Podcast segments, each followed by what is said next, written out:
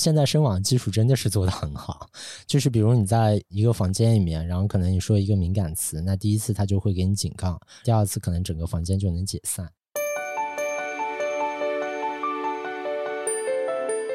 王雷总他对于场景的理解，对于用户理解的深度，足以作为我们的一个创业伙伴的一个标杆。同时，他也相信实时互动技术给他的这个平台带来的增量价值，所以我们当时选择了汽水。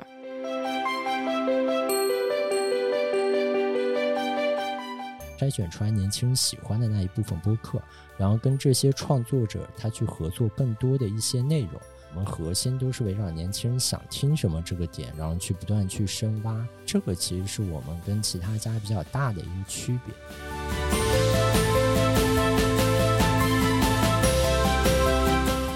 在整个商业化这块，其实我们觉得是三个点吧。一个点可能是会员，然后另外一个点其实是整个语聊房以及整个打赏这一块，然后还有一个点，我们觉得可能是一些深度服务这块。其实会员，我们觉得它会占到我们收入的一部分，可能也不会是最大头的一部分。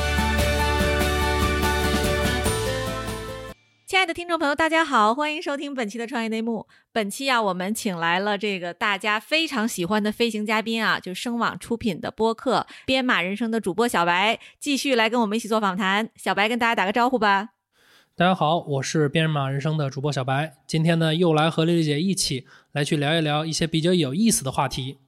哎，对，大家知道，既然是编码人生的小白又出现了，肯定是跟声网有关的啊。我们之前呢，其实是采访了声网的赵斌总。那么今天呢，我们其实是又是一个声网系的嘉宾，就是他是二零二一届声网超音速计划 RTE 创业大赛的冠军，汽水 APP 的创始人王磊，以及呢声网创业生态的高级总监、超音速计划的负责人杨慧 Cynthia。两位嘉宾跟大家打个招呼吧。嗯，大家好，我是王磊，然后这是我第一次上播客，然后很开心，第一次然后能够在创业内幕录制，然后我是汽水的创始人。大家好，各位听众，大家好，非常感谢丽丽姐邀请我们来参加播客的这个做客，我们也非常开心能够在这里跟大家共享我们创业所计划的一些信息。哎，你你这太好笑了！就是汽水其实是做一个跟播客有关的 app，但是王磊居然是第一次上播客，是吗？对，这是我第一次录播客，然后尽管我是做播客的，但确实是我第一次录播客。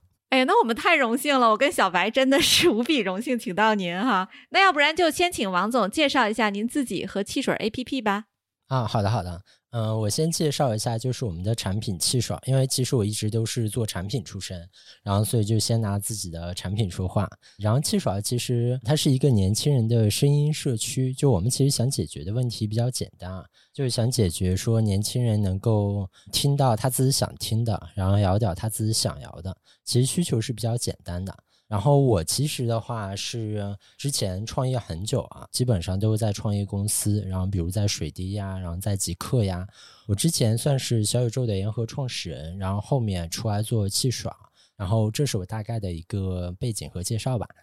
对，哎，这个品牌名字汽水很有意思哈，能不能请你们说一下品牌名字背后的故事啊？啊，好的好的，嗯，其实这个名字也比较巧，这个名字它其实不是我起的，它其实是我一个朋友起的。就我这朋友是做艺术相关的，而且比较温柔的一个人。然后我就跟他说：“我说我出来创业，然后需要一个名字，你要不要帮我想一想？”然后他突然有一天就跟我说：“你觉得汽水这个名字怎么样？”然后当时是北京七八月嘛，然后我当时听到这个名字的时候就觉得很妙。一方面是夏天，就觉得很凉快，而且它本身其实是一个非常快乐的一个名字。然后另外一方面，就我后面想一下，我发现这个名字其实带梗，就是因为其实南方同学他普遍说“汽水”这个名字的时候，他发不出那个儿化音，包括我也发不出来，所以大家在说这个名字的时候，他就特别需要拐一下，然后这拐一下，他就让大家在口播的时候，然后能够记住这个名字。然后我们后面就觉得这个名字实在是很妙，然后就决定用了这个名字。但后面问我那个朋友，然后这个名字其实也不是他起的，也是他听别人说的。所以现在这个名字到底是谁起的，我们已经无从考证了。嗯，对。哎，我我其实你知道我看到这个名字的时候，第一反应是什么吗？就是气锤嘛，给人感觉就是打开噗呲噗呲的，对不对？对。然后呢，感情就是个艺术家的随想，是吧？对。然后我们打开 app，确实也会有噗呲噗呲的那个声音。啊，对呀，对我就是因为打开发现它噗呲噗呲的，我觉得很好玩儿啊，特别有意思。可能汽水是我们上过创业内幕最早期的一个项目哈，因为我们其实访谈的都是相对的成长期的。那其实我们今天之所以发现了汽水 App 和王雷总本人呢，就得益于声网有一个非常非常好的超音速计划。这个我们汽水也是这一届的这个冠军啊，要不然心夏您先介绍一下这个超音速计划和 RTE 创业大赛吧，让听友也先有一个 sense 哈。好的，呃，其实 RTE 创业大赛的岁数比超音速计划要长一岁，呃，大概在去年的时候，也就是声网上市期间的这个时候，那个时候其实一直 Tony 和这个 Lisa 啊，包括我们声网的几位高管一直在考虑，就是看声网成长的过程中，其实我们看到了很多的这些伙伴，尤其是技术背景的这些创业伙伴，他们在创业的过程中，一些早期的过程中，在产品的验证啊，在这个商业化啊等等方面，其实遇到很大的困难的。而且大家都知道嘛，技术背景的这个创业，它的这个周期相对来说是比较长的，所以这类的创业者在早期遇到的压力更大。那么，Tony 和这个声网的这个早期创业团队，作为一个很典型的这样子的一个技术背景的这个团队，他们其实是有同理心的，能够深切的感知到这些创业者的他们的这些压力的。所以这就诞生了大家想要去帮助这个创业者去呃在早期的时候能够更加顺利的接触到更多他们需要的资源的这样子的一个想法，于是就有了第一期的创业大赛。那么第一期的创业大赛呢，也是在这个啊五元资本、包括 GGV Capital 和这个啊顺为啊、奇迹创谈这些合作伙伴的帮助之下，大家一起来搜寻了一些、选拔了一些这个在实时互动领域创业的这样子的一些创业团队。然后大家聚在一起，也是由这个声网这边 Tony 静波，还有咱们 GGV 和这个五元的这些资深的这种投资人或者是创业者，给大家了开设了一些课程，然后进行了一个简单的这样子的一个比赛。那么从这个过程中，我们就觉得啊，这个事情第一个意义非常的巨大。第二个呢，就可能这个简单的一次的比赛和一次的 workshop 不能解决大家在创业长期成长的过程中这个陪跑的问题，需要持续性的支持的这个问题。于是就有了今年的超音速计划。那么超音速计划现在是我们跟啊、五元资本联合推出，并且跟这个 GGV、顺为和奇迹创谈大家一起来合伙，帮忙实施互动领域的这个优秀创业者的这样子的一个加速的一个项目。那么我们超音速计划落地的这个形式就是一个创业伙伴营，加上实时互动的创业大赛这样子的一种形式，所以它的时长和它的这个内容的丰富度，可能都是在创业大赛的基础上都更上了一级台阶啊。这是一个对超音速计划和创业大赛一个简单的介绍。嗯，哎，对，那我就是想问问辛迪啊就是进入这个大赛，然后夺冠，或者是进入咱们超音速计划，这个声网会有什么实际的支持吗？嗯，会有的。呃，首先，这个超音速计划它本身它就有它自己的这个社群性的这样的一个属性。那么，它这个社群就是我们有一个自己的 slogan 啊，叫做 “Startup for Startup”，Peer Learning in Playing。我们会根据这个早期创业者，尤其是在艾伦或者艾伦以前的这些创业者，他们在创业过程中遇到的一些共性比较多的问题，来设置我们的一些伙伴营的课程，以及我们去团结的这些合作伙伴的这些力量，包括了我们会设计一系列的这样子跟早期的这个商业模式设计、产品选型、产品 go to market，以及我们的一些超新场景的一些探索，以及跟我们深网的这个技术人员的之间的一些共创的这样子的一类的课程，同时也会安排大家在早期创业的时候遇到的一些，比如说这个公司团队的这个治理啊啊一些核心的人员的这个寻找啊和沟通啊啊，包括怎么去这这个跟这个 VC 去沟通，怎么去跟大的客户去沟通啊等等这样子的一些课程。但是我们的这个形式非常的独特啊，我们基本上设计了是游戏化的形式，大家通过一些乐高啊，然后沙盘、画布啊等等这样子的一些游戏，在游戏沟通的过程中，就是大家能够就是由简至繁的去理解创业的这个中间的核心的环节，呃，以及这个跟不同的类型的合作伙伴沟通的过程中应该注意到哪些方面。啊，这是我们的这样子的一个。然后除了这些课程，我们是请到的这个声网生态里的一些专家和我们的这些专业的巴里们来授课之外呢，我们还给到实打实的这些资源的支持。声网自己本身是会拿出一百万分钟的免费音视频给到这些创业者的。哇哦，那这个额度呢，也不是我们拍脑袋的。呃，就是对，嗯，也也非常的多。就是我们根据我们的这个经验来说，一百万分钟对于一个应用级别的这样子的一个实时互动的这个创业的项目来说，它应该可以跑通它的 POC，并且可以有一个比较呃明确的这样子的一个闭环的这样子的一个模型，能够向它的这个下一轮的这个呃合作伙伴也好，投资者也好，能够解释清楚。嗯，同时。我们生态中的像环信啊、Rocket 的，包括 Cocos 啊等等类型吧，不同呃技术层面的，从最底层的 ICE 硬件到中间的这个工具引擎，到上面的算法层的这些合作伙伴，他们都会拿出自己相应的这些免费的资源，大家一起来扶持我们这个超音速计划的这些伙伴。嗯，所以超音速计划的伙伴，无论他是哪个场景，他做的是什么类型的解决方案，他都可以从我们这边找到更多的这种资源。去抚平他们在早期创业中的这个承担的一些成本，能够帮助他们更好的，尤其在这个呃抚平的过程中，实际上也是深度的跟这些技术合作伙伴和这个 VC 的合作伙伴去交流，去学习到一些真正的让他们的这些呃项目能够 go to market，然后走到下一轮的这样的一些呃 skill set。哦，感谢森夏的分享。今年咱们的这个创业大赛有多少团队参加呀？我们是这样子，我们今年的这个创业大赛整个的过程中，它是来源于之前的这个超音速伙伴营的这个铺垫。那我们今年的超音速伙伴营其实收到了一百三十多家这个非常精准的。呃，由各个这个合作伙伴推荐，还有我们的这个平台上自报名，乃至以前的这种客户啊，就是听说我们这样子有这样的活动，帮我们去热情的推荐的这样子一些实时互动领域的这些创业者的项目，嗯啊，然后我们最终是从中间筛选了二十家进入我们的超音速伙伴营，然后我们在两个多月的这个伙伴营之后呢，我们进行了一次内部的竞演。从中挑选了八家进入到我们最终的这个 RTE 创新创业大赛的决赛。哇，那汽水真的是百里挑一的项目哈，太厉害了，雷总。那我就想请问您了，您觉得您是有哪些地方做对了，打动了这么挑剔的投资人核心下呢？嗯，其实我们是这么觉得，就是我们觉得，其实，在座的各位都非常强。然后当时我们其实内部也想过，说我们会不会拿到冠军，然后或者说进入前三。我们其实当时不是特别抱希望的，就我其实连 mini show 当时都没有特别好的一个准备。然后所以当时听到能够说成为第一个的时候，然后其实当时还是有些意外的。后面反思了一下，就是我们能够胜出的一个原因，可能一方面是因为就是我们所有的想法都从用户侧出。发的，然后另外一个可能是因为我们对声网的所有技术其实都还是比较熟悉，然后所以我们可能更多是讲去如何运用这些比较好的声网的武器库。后面反思下来，可能是因为这两个原因。其实当时在座的各位都非常强，我们当时真的是万万没有想到我们会成为第一。啊，太谦虚了。哎，小白，你是专业的啊，因为我知道你现在还活跃在这个码农搬砖的一线。就是你看到汽水 App 当时这个项目的时候，你的感觉是什么？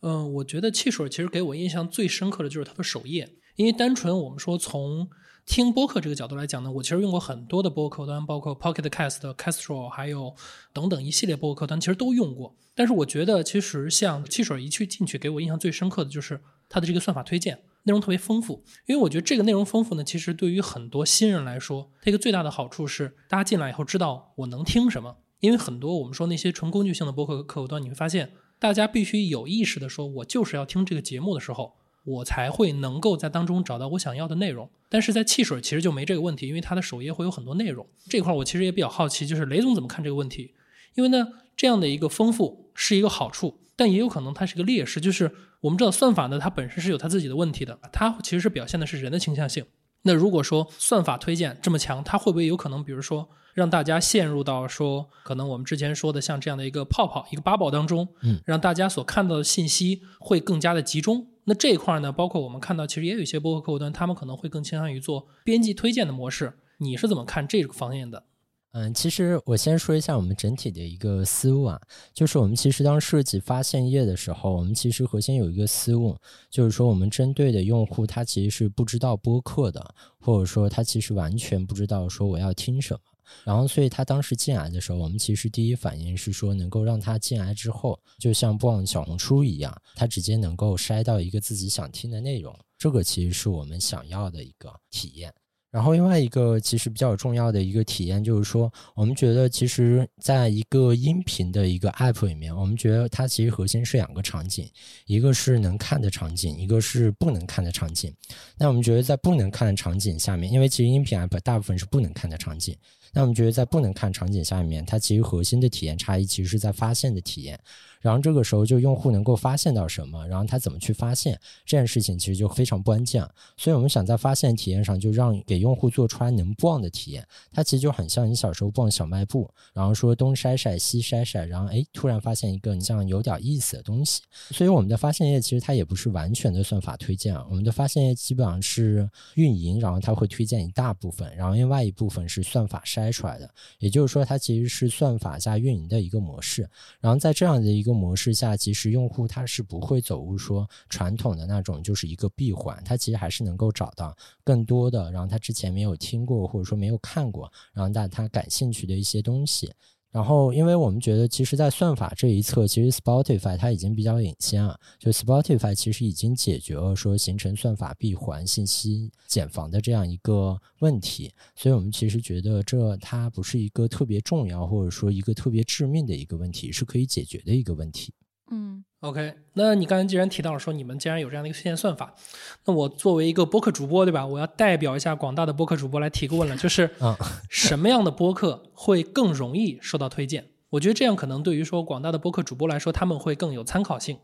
嗯，其实我们的整个推荐，其实刚开始的时候，我们整个推荐其实是比较平均的，就是基本上所有进来的单集，然后都会给到一个比较平均的一个流量。但是后面我们发现，这样几类节目它其实是会比较受欢迎的，也不是节目，就具体的内容。我们发现，就是当一个内容它具有平等、共情、有获得感的时候，它是更容易受到就是我们年轻用户的喜欢的。并且它可能互动性比较好，这种内容其实是更容易被推荐到更多流量的。然后这个其实是我们后面就通过一段时间的跑数之后，然后发现的总结出来的一些的内容的共性。但我们其实整体一个推荐引擎都还是比较平均的，基本上只要一个创作者或者说一个用户他把他内容推荐到首页，然后我们都能够保证他一个基础的播放量，然后去鼓励创作者。而且我们对于很多新的节目、新的单集，其实都会给予比较大的一个流量去分发，然后还希望创作者能够持续的。然后，并且有动力的一直去做播客这样一件事情，这其实是我们整体的一个考虑吧。嗯，哎，其实雷总，听完你刚才的分享，我有一个感受啊，就是汽水和小宇宙好像是一个向左，一个向右，对不对？就是小宇宙是非常克制的，每天只推三条，然后汽水呢，就是尽可能把好的内容都推出来，这个逻辑是非常非常不同的。你为什么会有这个考虑呢？对，就是大家其实一直都觉得我们其实是做一个播客平台，然后但其实不是的。就我们其实想做的事情并不是一个播客平台，只不过因为我们现在播客内容占比比较多，然后所以大家会觉得我们是一个播客平台。因为其实我们关心的一个问题，实际是年轻人想听什么。这其实是我们核心关心的一个问题。那年轻人想听什么这个问题，它其实有可能是说年轻人想听播客，或者说播客里面的一部分。但年轻人也有可能说他想听有声书，然后他想听广播剧，然后其实他想听的东西其实还是蛮多的。然后我们核心其实是想解决年轻人听在这点上的一个需求。那小宇宙他可能关心的一个问题是如何让更多的人去听播客，这可能是他核心需要解决的一个问题。所以你会看到，就是我们其实对自己的。问题定义其实是完全不一样的，所以这里面就需要说一下，就是我们其实觉得播客它其实更多的是供给端的一个变化，就是音频内容它不再是早期是 IP 向的，然后它版权是被限制的，然后那现在其实播客起来之后，它的供给端其实是变丰富的，它没有了版权问题，可以有很多的内容，就像我们其实是一个天使文的一个 app，就其实很早期的一家公司。然后，但是我们在上线第一天的时候，我们库里面大概有七十万条的内容，十万条的优质内容。然后这个其实你是没有办法想象的，就是说你在很早期的时候就能够有这么多的内容，所以我们觉得这些内容它其实让整个音频赛道有一个变化，有一个机会，但是它并不是说播客赛道有一个机会。就是播客赛道，我觉得核心需要解决两个问题，第一个是用户为什么要听播客，这其实是大家需要回答的一个问题，然后另外一个是播客到底是什么，是怎么定义的。所以我们其实早期的时候，我们觉得播客本质是一种 UGC 的内容。就年轻人会喜欢 U 这些内容，但是我们在后续就不断跑的一段时间里面，就不断去验证这个假设的时间里面，我们发现年轻人他只是对播客里面的一部分感兴趣，他并不是说我对所有的播客都会感兴趣。然后，所以后面我们核心做的一件事情就是说，筛选出来年轻人喜欢的那一部分播客，然后跟这些创作者他去合作更多的一些内容。然后，其实年轻人在听这件事情上，我们觉得他核心遇到的问题也比较简单啊。一个问题就是他在其他平台遇到问题就是内容多且杂，然后他其实不太能够找到自己想听的。然后另外一方面，其实是现在年轻人他对体验的要求其实是比较高的，就是比如你听一个东西，然后你可能先听到三十秒的广告，然后这大家其实是不太开心的，就觉得商业化比较重，然后 IP 比较过重，大家其实比较难发现自己喜欢的。然后，所以其实我们核心都是围绕年轻人想听什么这个点，然后去不断的去做，不断去深挖。所以这个其实是我们跟其他家比较大的一个区别。嗯，理解了。那我现在想问问您啊，就是您这个用户画像是什么样的？就是您所谓的年轻人是多年轻啊？然后他的学历啊、城市啊、背景都是什么样的呢？我们其实最早的时候定义整个年轻人就是定义十六到三十岁。但我们后面发现，我们 App 主要聚焦的用户其实是十六到二十五岁，也就是说，它普遍是在高中、然后大学以及研究生这个阶段这一部分用户，其实是我们的一个核心用户。然后我们发现，我们的用户普遍还是一二线城市比较偏多的，就还是比较优质的一群年轻人，然后基本上在使用我们的 App 会多一些。呃，我就想问问您啊，就是说这个其实您的这个用户画像这么年轻，就是对于你现在想打的这个会员制的这么一个打法，他们有付费能力吗？我们其实是觉得，就是会员它是一个比较长期的一个内容，而且现在年轻人普遍他在内容消费上，就他其实是愿意去消费他的内容的，或者说他是愿意去内容付费的。因为我们觉得现在这一代年轻人其实他是被 B 站教育的很好的，基本上其实 B 站已经教育了他们说什么样的内容是比较好的内容，然后他们想听什么样的内容或者想看什么样的内容，以及好的内容是值得付费的。等他们再过大概三到四年之后，我们觉得他在内容消费上的一个能力，其实会获得一个大幅的一个提升。然后这块其实也是我们比较关注的。所以其实，在整个商业化这块，其实我们觉得是三个点吧。一个点可能是会员，然后另外一个点其实是整个语聊房以及整个打赏这一块。然后还有一个点，我们觉得可能是一些深度服务这块。其实会员，我们觉得它会占到我们收入的一部分，可能也不会是最大头的一部分。嗯。哎，对，您刚才提到这个内容的问题，我觉得很有意思啊。就 B 站其实它是提供的就是那种二次元呀、亚文化的综合性的这个文化交流社区嘛。当然，它现在也有更丰富的一些什么影视追剧什么这种内容了啊。对。但是它一开始起家就是非常精准的打了这一批人。那您觉得汽水的这个内容有哪些能打动年轻人的吗？他们喜欢听什么内容呢？对，这波其实也是我最近的一个感受，和大家分享一下。就是我们其实早期的时候，其实我们内容分发是比较平均的。后面的时候，我们发现有一些内容跑得非常好，就它普遍是一方面是符合我刚才说那三个特征，就是平等、共情、有获得感。然后另外一方面，在具体的品类上面，我发现就是一些治愈向的、疗愈向的、生活向的内容跑得非常好。然后这一部分内容非常打动年轻人，所以当时我们其实也在怀疑，说是不是因为我们整个样本比较小，然后所以这部分内容跑得比较好，它会不会有一些偏差？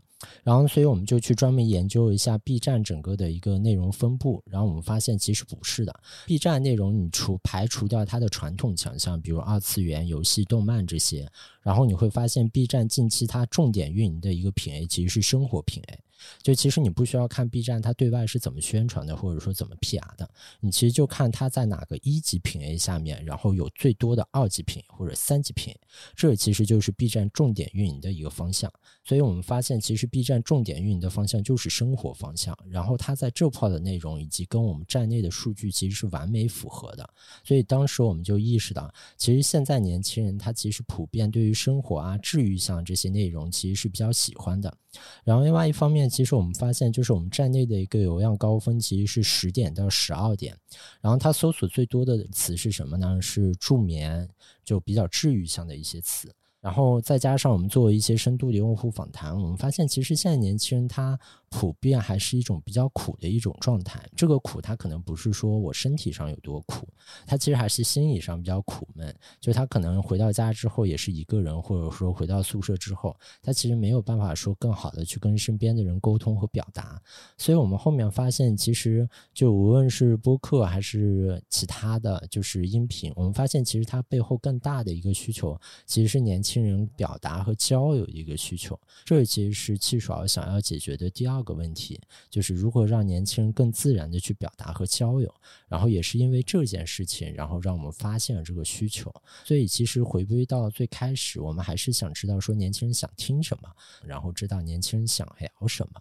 这其实是我们整个的一个观察和一个思考吧。嗯，对，这我确实也看了。汽水上其实有一个很像 B 站弹幕的功能，叫插嘴嘛。嗯就这个其实播客过去都是单向输出，但是这其实插嘴看起来就很像 B 站上的弹幕，就是我可以参与到这个内容中。那我就想问问您啊，就是做这样的一个功能，对于咱们这一个早期团队，技术上挑战大不大？嗯，这个其实技术上挑战它倒不是特别大哈，就插嘴这个功能，因为其实我们的工程师都还是蛮不错的。但是我觉得您刚才说的一个点特别好，就是说其实播客还是一个单向输出的一个媒介，然后这个其实是我们觉得就是所有的，比如像视频啊、短视频啊、音频啊，我们觉得它其实都还是比较偏向于单向输出的，因为其实它本质还是异步内容。那异步内容的问题其实就是一个播，然后一个听嘛，或者一个看，它其实是这样一种形态。插嘴其实是让用户他说在他在看的时候或者听的时候能满足他的一个看的场景。并且随时它可以有一些发表，但我们觉得它其实不会大幅提升说整个内容的一个互动率。我们觉得如果想大幅提升用户能够参与表达这件事情，还是得看实时。然后我们觉得在实时这个点上，其实整个的一个互动它会获得非常大幅的一个提升，这也是我们其实比较关注的一个点，也是我们觉得未来十年可能会大家都走向的一个点。嗯。对，有意思哈。其实一开始看到汽水这个 app 的时候，我第一反应就是前两天我们采访 Tony 的时候嘛，他提到他说，其实声音这个介质里未来有很多的应用场景，其中比较大的一个应用场景就是你晚上可能助眠，就他有一个人在你旁边哆哆哆哆说。我其实想想这场景还真是也呼应刚才这个雷总说的哈，我觉得还真是挺实际的。就我每天晚上睡觉之前，我也要打开喜马拉雅听一会儿。播客，就这可能你就听了一分钟就睡着了，但是你要打开它，还是挺刚需的一个需求了。其实我们发现，就是我们看一下我们站内的一些搜索词，比如它高频搜索词可能是说它治愈，然后助眠，然后嗯生活，然后搞笑，然后学习，就这些。然后我们发现，其实我们的用户，然后他在音频上面的功能性的需求，比如助眠这种需求，其实跟喜马拉雅的用户他在音频上面功能需求其实是没有变化的。就人的根本性的需求，我们其实它还是这些。就我们觉得它其实没有产生什么变化。然后，但是我们觉得它核心产生的一个变化，其实是在内容和体验上面，以及一些消费的形式上面。我们觉得这个其实它产生一些更根本的一个变化。然后也是我们觉得，就是现在这个时间点，大家比较。有机会的一个点，对，但是其实涉及到这个实时语音，这就涉及一个强监管的问题啊。就您有考虑过这个怎么面对监管的这种重压和法律法规吗？嗯，这个其实就要感谢深网啊，就现在深网技术真的是做的很好。就是比如你在一个房间里面，然后可能你说一个敏感词，那第一次它就会给你警告，然后第二次可能整个房间就能解散。这个其实深网现在技术真的是真的不是我 PR。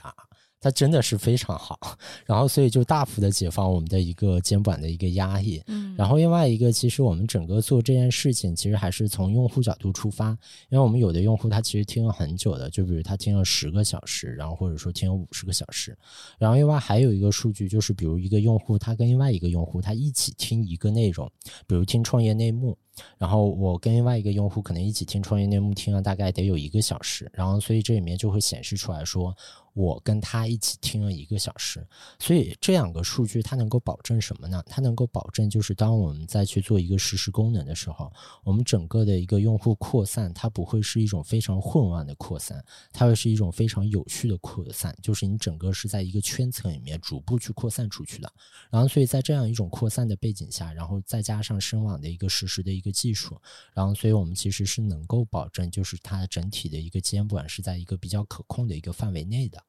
嗯，哎呦，特别好！看来声网真是帮了大忙哈，给钱还给资源还给技术。对，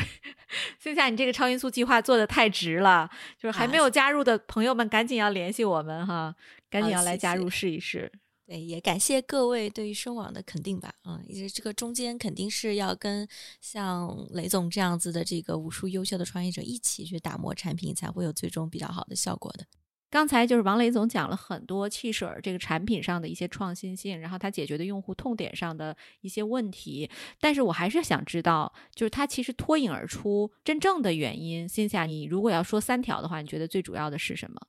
呃，首先这个中间要说一个前提条件啊，就是呃，汽水是跟其他的。七家一起进入了我们的八强，包括我们同场竞技的还有两家我们美国呃也是 startup 的同事送过来的这个很好的项目。其实整个大赛刚才也介绍了大赛和超音速计划之间的关系，所以大赛只是就像 Tony 当时在大赛说的，大赛只是大家整个创业长路的其中的一个部分，它可能是一个阶段性的 milestone，但它可能是一个更辉煌的一个前路的一个起点。所以更多的这个大赛前面。获奖的这些呃，我们叫创业伙伴，它代表了更多的就是符合我们整个大赛的一个总体的目标，就是我们要定义。实时互动这个赛道，向对外去传播，我们愿意和哪些典型的创业伙伴待在一起，并且陪他们长跑，而且也考虑到当天大家准备的一些充分性啊，现场表现。然后咱们在这个前提条件下再说汽水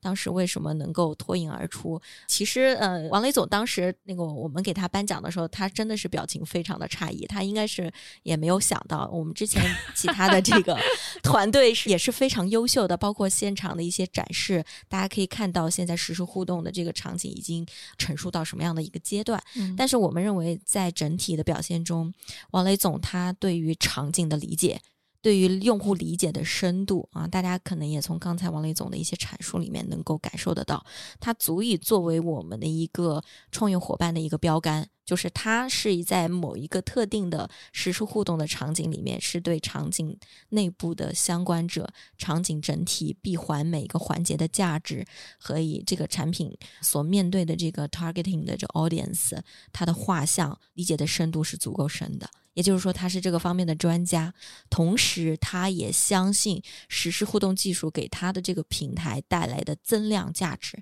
他是有这个实时互动信仰的。所以他刚才也一直在强调，不仅仅是播客，更多的是年轻人在这样子的一个声音社群里面的这个互相的陪伴和互相的去交叉验证，什么是更多的是自己想听的内容。那这样其实就是一个有足够深度的和今后有足够标杆性的这样子的一个创业伙伴，所以我们当时选择了汽水儿，可能是想让大家看看我们就是想要选择的这个典型的创业伙伴究竟是哪些。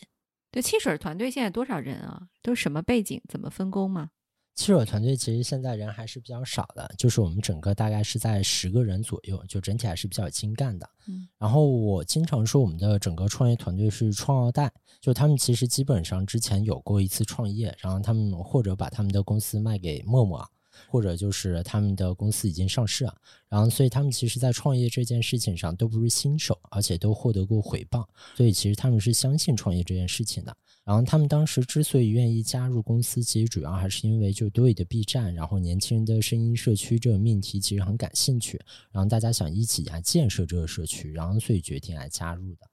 嗯，我也想问一个比较 tough 的问题啊，就是刚才我听咱们就是无论是新夏还是王雷总在介绍的时候，我都有一个感受，我觉得这种产品上的创新，其实在中国是非常容易被抄袭的。就是你有没有想过，如果有一天荔枝 FM 啊，或者喜马拉雅呀，甚至是小宇宙，他们开始快速的复制你功能的时候，你应该怎么办？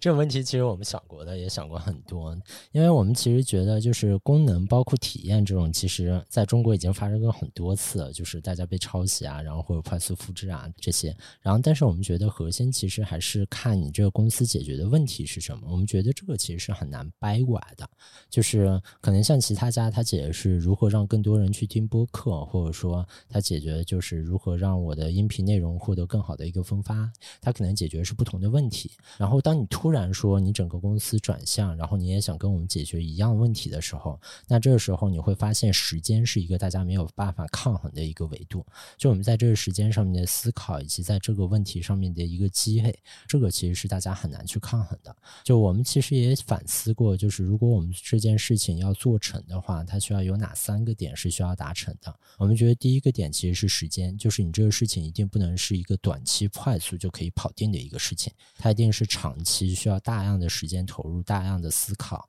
然后逐步去养成的一个事情，不然的话，可能后面就自己就杀进啊，然后这可能它会是一个比较大的一个问题。然后第二个，我们觉得就是你的商业化，就是我们觉得现在的中国的整个创业环境。然后包括就大家对商业的理解，其实已经过说我早期把体验做得非常好，然后把留存做得非常好，然后快速增长、快速烧钱、烧出一个规模，然后再做商业化，它其实已经过了这样一个阶段。我们觉得现在这个阶段，其实大家应该更看重的是公司的经营。那回到经营这件事情上，就是你的公司的收入是怎么做的，然后能不能保证就是你的公司持续的运转下去，并且持续的有发展？我们觉得未来它一定是一个长期的一个战役，它已经过了说短期就能够快速结束这场战争的一个点啊。然后第三个点的话，就是我们觉得在国内一定要做好内容的监管，然后对年轻人的这个身心安全有所保障，而不是说就是你什么样的内容都可以分发出去。我们觉得你一定要有一根弦，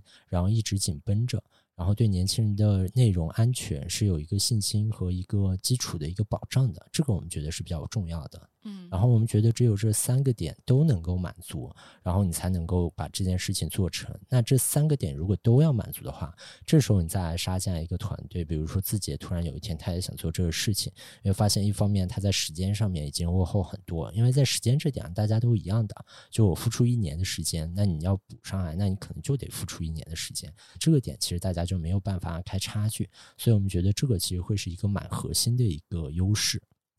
嗯，对，您刚才提内容，我我就想问问，您觉着就像创业内幕和编码人生这种内容，年轻人会听吗？我觉得会听，会听，因为我们其实核心是觉得，就是年轻人他对一些，比如说就是非常共情的，然后如果创业者能够更多的去讲述，就是他自己的一个经历，然后他整个一个共情的一个状态，我们觉得其实年轻人普遍都还是比较感兴趣的。啊，那说明我跟小白还有机会在汽水上杀出来，是吧？我们还有望再火一把。对，哎，小白，其实我也想问问你哈，因为你们这个编码人生这个播客其实才做了不长时间啊，就以你的体感，你觉得哪个平台目前用起来最顺手？为什么？呃，是指播客客户端吗？啊，对。那我用的一定是国外的客户端更顺手，因为就是说我其实和汽水的用户不是一个很直接用户，汽水的用户很多人他们可能是他不习惯，或者是他不太清楚什么是播客。但我其实已经从播客听众变成了一个播客主播，我已经很明确的知道说我想要的是什么，所以我其实可能会更倾向于说，来选择一些功能更强的播客客户端，它可能不太擅长推荐，因为推荐我可能会自己去主动发现，但是可能对于更多的不太了解自己想要的是什么的事，我觉得这些同学可能汽水是一个更好的选择。嗯。对，就是你一开始进入这个想要去了解，说，哎，我有一些什么好的声音上的内容可以去听的时候，我可以先上汽水看一看，是这个意思，是吧？对，对，所以新博客可以在汽水上拉新，是这个意思吗？我觉得新博客的话，那可能汽水能够给他们更好的体验，因为可能比如说像我自己在用的这些软件，他们其实就是没有这些推荐的功能，那他们的话，可能新的博客上去发现我的节目怎么没有人听？其实这些都是可能新的这些播客主播的一个很面临的一个非常尴尬的问题。其实这块也比较好奇，就是王雷总这边，就是不管是 B 站还是其他的创作者平台，其实都会涉及到一个创作者培养的过程。那汽水在这方面有做过哪些努力吗？嗯，其实我们觉得创作者其实是蛮核心的，而且是整个公司非常硬的一个功夫。就这块其实它是没有办法偷懒的。所以，包括 B 站，其实我们像在这个泡，像 B 站学习的蛮多。就大家其实觉得 B 站好像在创作者这泡没有做什么，但其实 B 站是国内在创作者这泡做的最多的一家公司。就它基本上公司可能大概有几千号人，然后都是专门服务创作者的。而且你会发现，整个的一个业态就是 B 站的 MCN 活的是最不好的，然后抖音的 MCN 活的是最好的，因为 B 站直接把 MCN 的事情给做了。然后，所以在创作者这块，我们其实基本上给每一个创作者都发一个一对一的私聊群，然后包括我，包括我们的运营同学，全部都在这个群里面。所以我现在手机里面大概就躺着创作者群，大概就躺了大概有几千个这样的群。然后，所以这些创作者当他有任何问题的时候，无论是说我这个内容刚好误触啊，然后你们听一下，你们觉得有什么样的问题，然后我们会直接听，然后给到他反馈。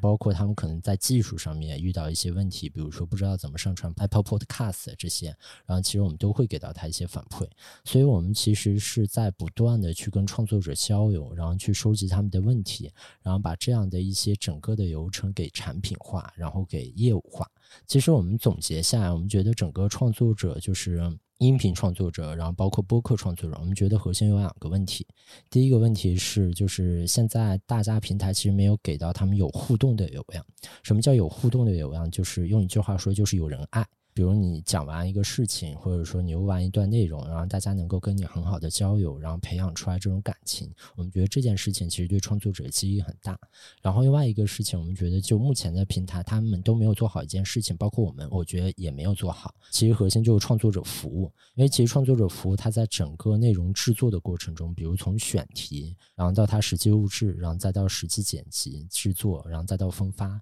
然后其实整个这样一个流程下来，其实大家很多。创作者他都是自己一点一点摸索出来的，平台其实没有办法给他说提供很多的一些服务，这块其实是我们觉得可以去深入的去做，然后帮助创作者的。然后另外一方面的话，就是在创作者服务上面，我们觉得其实现在的整个创作者商业化其实是没有闭环。就一个创作者，当他说：“哎，我的节目好像做的还不错。”然后那这时候我想接一些广告，或者说我想去做一些商业化的时候，他完全不知道说我应该怎么去开始，我应该怎么去做。那这块其实也是平台应该去提供，然后去整体去解决的。所以其实我们觉得在这两个点上，然后如果能够持续做下去的话，那我们觉得其实这样一家公司它一定会脱颖而出的。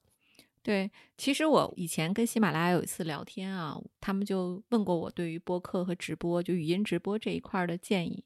啊，所以我也很期待，就是看到咱们声音有一天哈也能进入这样的一个业态，就是层出不穷的人。通过语聊房啊、会员啊这种形式，可以获得更多的商业上的回报，那这个生意才能够越来越好，才能够蓬勃发展。但其实我在思考这个问题的时候呢，其实我在几年前跟喜马拉雅聊，当时就提到过，就是你看，比如说喜马拉雅，其实它主要的收入来源就是它还是会员和它的有声书这一块儿，就它的。IP 的这个强属性还是非常明显。那对应到 B 站，其实它现在影视追剧啊、直播啊、游戏代理，这都属于它的硬业务。可是从声音上，我们其实很难做这样的内容。就是以上的这个业务的业态，它对音频的生态就有天然的短板。所以您怎么看这样的一个短板？您觉得这个播客或者是叫声音这个生意，它的商业化未来的前景在哪里？对，然后其实我们也一直在思考。然后，因为其实我们的用户其实相比于喜马拉雅的用户其实是更年轻的，所以我们觉得我们的商业模式其实跟喜马拉雅应该也是完全不一样的。然后另外一个点就是因为其实 B 站它主要服务的是就中长视频用户的一个需求，尽管我们在用户上面跟他们有一些重合，然后但是我们觉得大家在服务的需求和服务的场景以及整体互动性上，我们觉得也是不一样的。所以我们觉得我们的商业模式其实跟 B 站或者跟喜马拉雅其实都不太一样。然后从目前的我们对用户的一个理解，然后包括长期的一个追踪来看，我们觉得我们的核心的商业模式应该还聚焦于三 p 一 p 其实就是整体的一个嗯语音的实时聊天和打赏这 p 然后因为这 p 其实它一直都是各家音乐 app 包括声音 app 他们的核心的一个收入来源。然后这 p 我们觉得，因为我们的整体用户非常年轻，然后所以我们觉得在这 p 一个收入它会成为一个比较大头的一个收入。而且我们觉得传统的语音房。它其实整体还是比较偏向于非常 PJC、非常工会化的，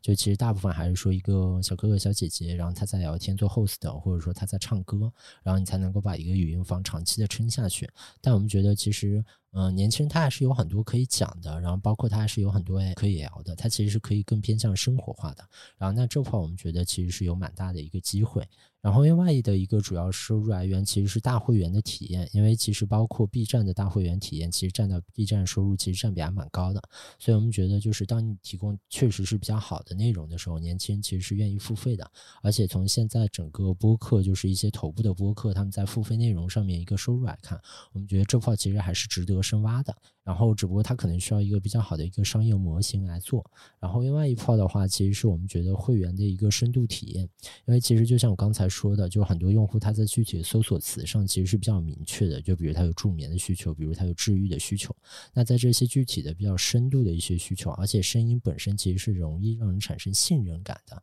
而且它其实是一些比较深度的一些消费。那我们觉得在这些消费上，其实代表用户的一个需求其实是非常明确啊。然后，那在这样的一个场场景下，我们觉得其实用户他是可以付更高的一个费用去尝试更好的一个体验，然后去收获更多的一个达成他需求的一个服务，然后这个我们觉得其实是比较重要的。所以整个这三块是我们觉得就目前看下来，我们未来整个商业化收入方向可以重点去突破的三块。对，其实刚才其实雷总讲了很多，就是关于汽水的一些这个商业化的一些布局和想法啊。但其实我们回归到商业的本质，作为一个 to C 的互联网产品，获客和增长其实是非常大的挑战，特别对早期公司。在这一部分，您有什么布局和想法吗？对，这块确实是 to C 业务绕不开的一个话题，然后基本上其实大家都会比较关心的一个话题。然后其实我们觉得在现在这个时间节点也很难说，就是我马上通过烧钱，然后烧出一个规模，然后再商业化，我觉得这其实是不太现实的一个过程。然后所以我们觉得在现在这个时间节点，就是大家还是要经营。那回到经营这件事情上，就是说你能够有多少的收入，然后你把多少收入其中多少，然后去投向获客。然后但我们有一个好处，就是我们的内容非常丰富。然后，所以我们其实核心的一个在对外获客的一个基础上，都是通过内容来获客的。然后，所以在这样一个基础上，它就能够保证你的获客成本其实相对来说还是非常低的。而且，我们觉得现在其实包括抖音，然后包括 B 站，其实他们整体都还是一个比较好的一个获客渠道。但核心就是你需要找到年轻人比较感兴趣的内容，或者说年轻人比较感兴趣的一些内容形态。然后，我们觉得这个其实是比较关键的。然后，当你找到这样的一些内容，包括这样的一些 KOL、KOC 的时候，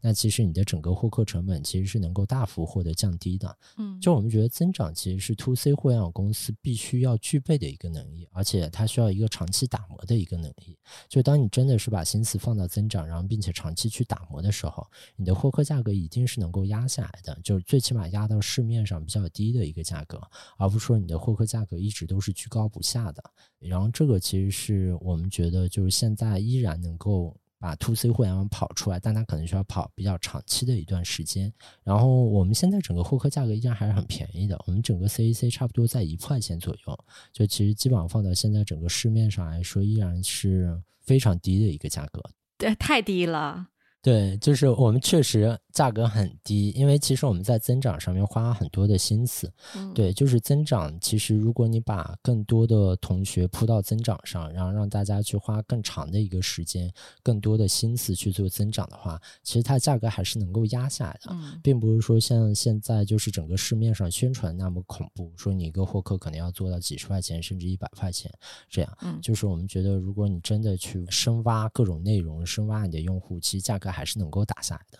对，哎呀，我听下来，我觉得这个超音速计划真是太厉害了。就这两年捕捉了这么多早期的好的声音界的这个创业公司和创业界的大牛啊！哎，我就想问问 c i n 啊，就是其实咱们 RTE 做了两年，超音速今年也做了一年，这些所有项目中，除了汽水儿，你印象最深的是哪一个？对，其实大家印象都很深刻，因为我每天都在那个群里面，我们有一个社群，然后大家每天都在里面聊天、开玩笑。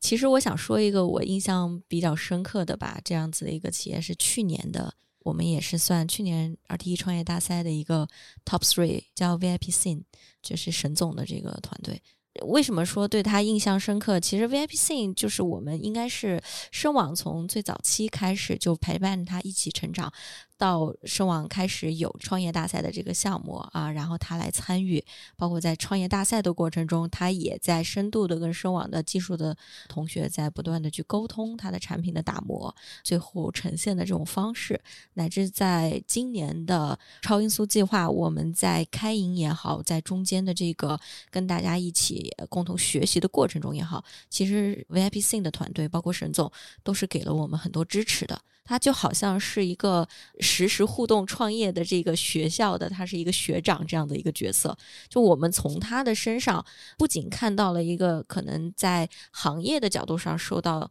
影响的这样子的一个创业团队是怎么借助生态的力量去稳定下来，然后去突破这样子的一个壁垒，突破现在的这样子的一个压力，也看到了在实时互动的整个创业的赛道中，这个社群的传承。看到了他怎么样去给后面的这些创业者去站在他角度上的一些指点、一些帮助和一些共情，这些都是我们觉得非常感谢啊，就和自来水的粉丝一样啊，感觉他就是就是已经是我们超音速计划的人，他就是我们这边的这个核心的这样子的一个灵魂的人物之一啊，这个是我们印象很深刻的。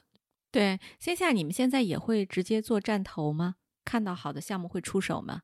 啊，会的，这个是我们超音速计划，但是它并不是说为了投资而设立的，因为我们我们认为站投其实是帮助整个呃实时互动这个赛道去成长的一个重要的支撑的资源禀赋。那除了站投和之外呢，和我们这个生态的这些合作伙伴加进来的资源，大家一起才能起到一个一加一大于二的这样子的一个协同的作用，去帮助创业伙伴去增长。目前来说，这个超音速计划的这些伙伴，我们还是呃会比较。着重的去关注他们在尤其在融资方面的一些需求，帮助他们在他们现在的这个阶段能够获取他们所需要的，包括像投资或像其他方面，比如说流量啊、技术啊这些方面的一些资源。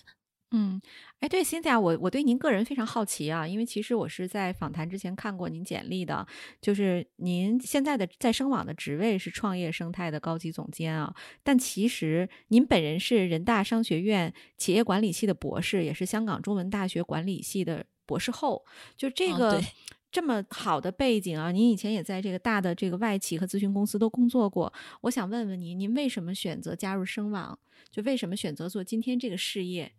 哦，非常感谢丽丽姐问这个问题。其实我觉得这个问题也是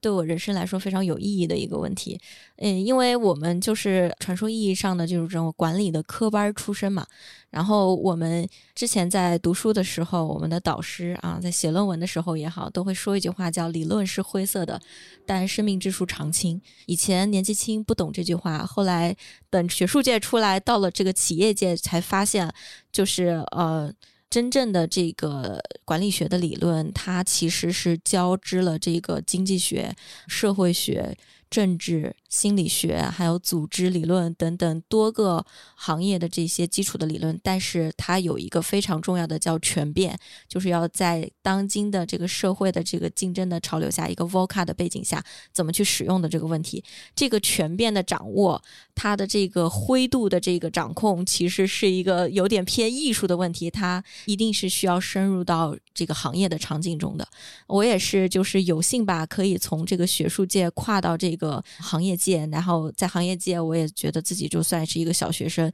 是越做觉得这个行业界的这个门道越大，所以更加的这个崇拜以前像德鲁克啊这样子的这种管理学大师，他们能够在业界待个几十年，然后最终好像总结了一个非常简单的话，但是只有真正有过这些体验的人才知道那些总结是有多么的深入浅出，后面是有多大的一个信息量。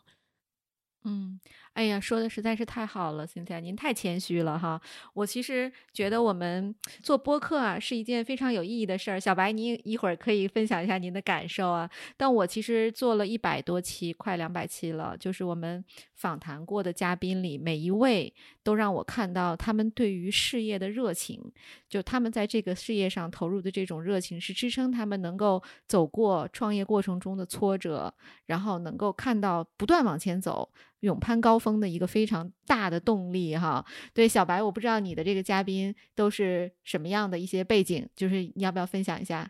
对，其实我们的嘉宾大多都是各种工程师，就是大家平时都是写代码，但是大家其实，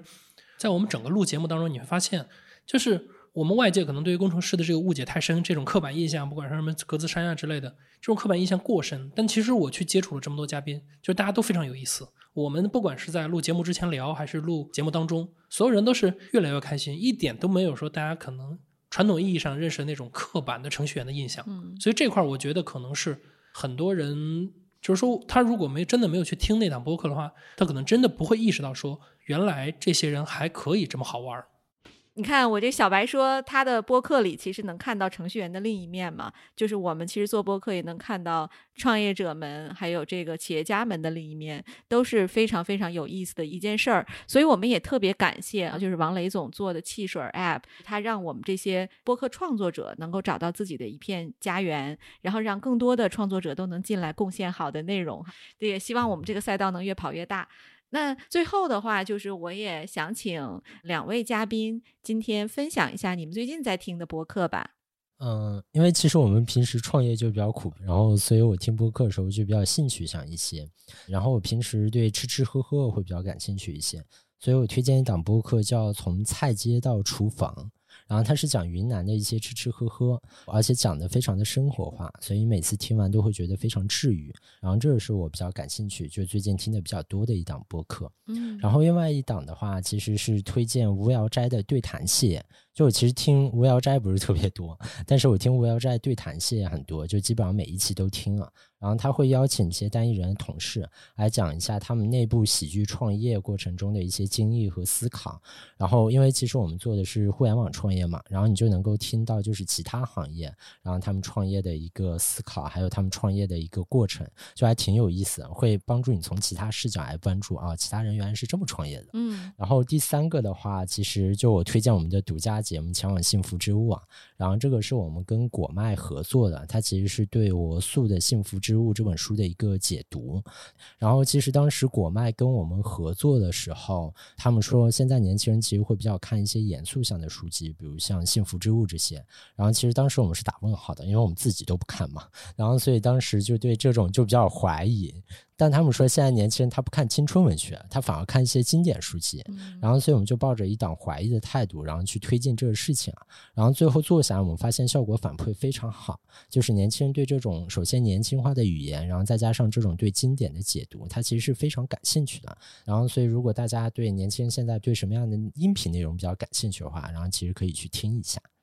对，听起来非常有意思，特别第一档吃吃喝喝那个太好玩了，这不就是《舌尖上的中国》吗？对吧？你想想这声音版得多好玩儿！哎，那欣霞呢？你最近有在听播客吗？啊，我有在听播客，但我可能不是那个，就是雷总刚才说的典型的需要陪伴需求的这样子的人群哈。我听播客还是有比较强的功利性的，就是信息的获取，所以我首先选择的也是像创业内幕啊，然后备忘录啊这些对于创新创业的一些目前来说比较热的一些赛道的一些创始人和他们的一些项目的这个追踪的一些报道和一些深度的洞察和解读。这个是我基本上呃我的手机上是最高的是两款，就是这两个博客。谢谢。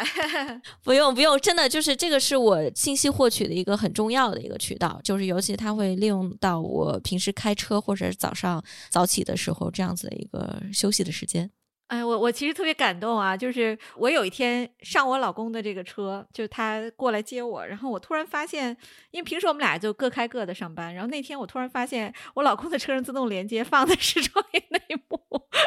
然后我还是有一瞬间挺感动的。就是身边的人也都在默默的关注啊，肯定是这样的，对对。呃，他那天在听一个老节目，他觉得那个节目特别好，他以前听过，他又听了一遍，所以我还是觉得，你看我们做的事儿都有价值啊。嗯，我最近在回听《编码人生》，因为我最近在想一些新的节目的灵感，所以我在听一些我们的老节目，然后去看看有没有能够从我们过去节目当中找到一些我们没有聊透的，还能再聊一次的内容。嗯，哎呦，特别好！你看，哎呦，真是心夏，你们找了小白太值了。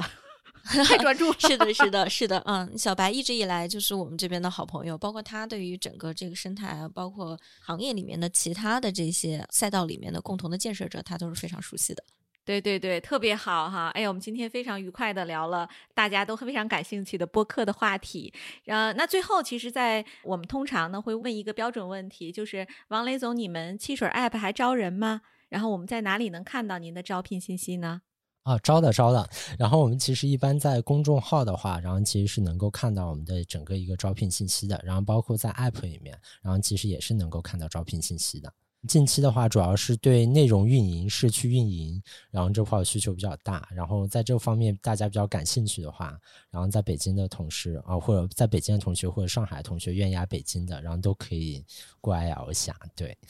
我们还是蛮欢迎。好。对，欢迎大家哈加入汽水 App，然后积极的投入到这个方兴未艾的声音大赛道。然后另外呢，就是大家如果对汽水 App 有兴趣的话，也欢迎去汽水的办公室喝汽水哈，汽水管够。对，好，也欢迎大家下载汽水 App，多多支持我们的这个早期创业公司。好了，那本期的节目就到此结束了，谢谢大家，好，拜拜，拜拜，拜拜，再见。